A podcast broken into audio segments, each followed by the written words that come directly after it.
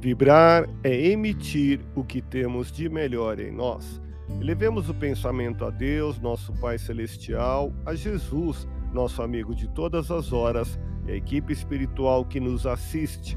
Em tranquila serenidade e confiantes no Divino Amigo, vamos doando o que temos de melhor em nós.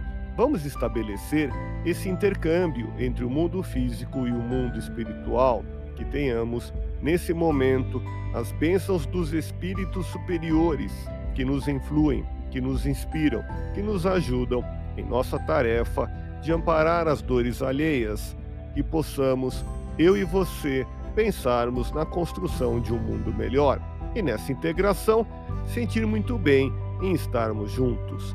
Seja fiel no cumprimento de todos os seus deveres, execute com amor todas as tarefas recebidas no lar Vibremos por alguém que convive com dificuldades em seu lar.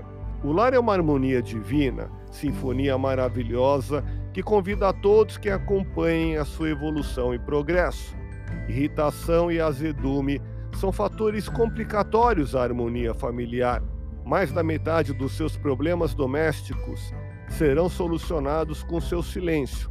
A outra parte, com palavras e atitudes sensatas e coerentes. Quem sabe escutar tem sempre a melhor resposta. Seja em seu lar um instrumento apto a captar as vibrações de paz e serenidade e encontrará o equilíbrio necessário. Depois de um dia estafante, de volta ao lar, na porta de entrada de sua residência, acenda primeiro a luz da prece no coração. Deus te abençoe e te faça feliz.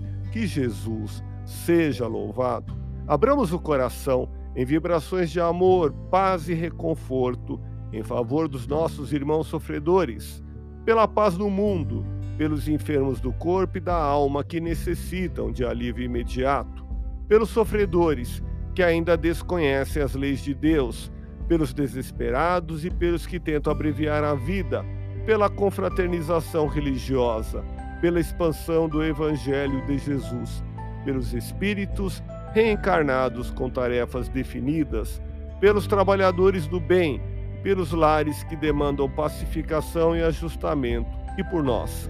Confiemos em Jesus, pois o Senhor nos oferece sempre o melhor. Graças a Deus. Ouça podcast Espiritismo. Agradeço sua audiência. Fique na paz do Cristo e até o próximo episódio.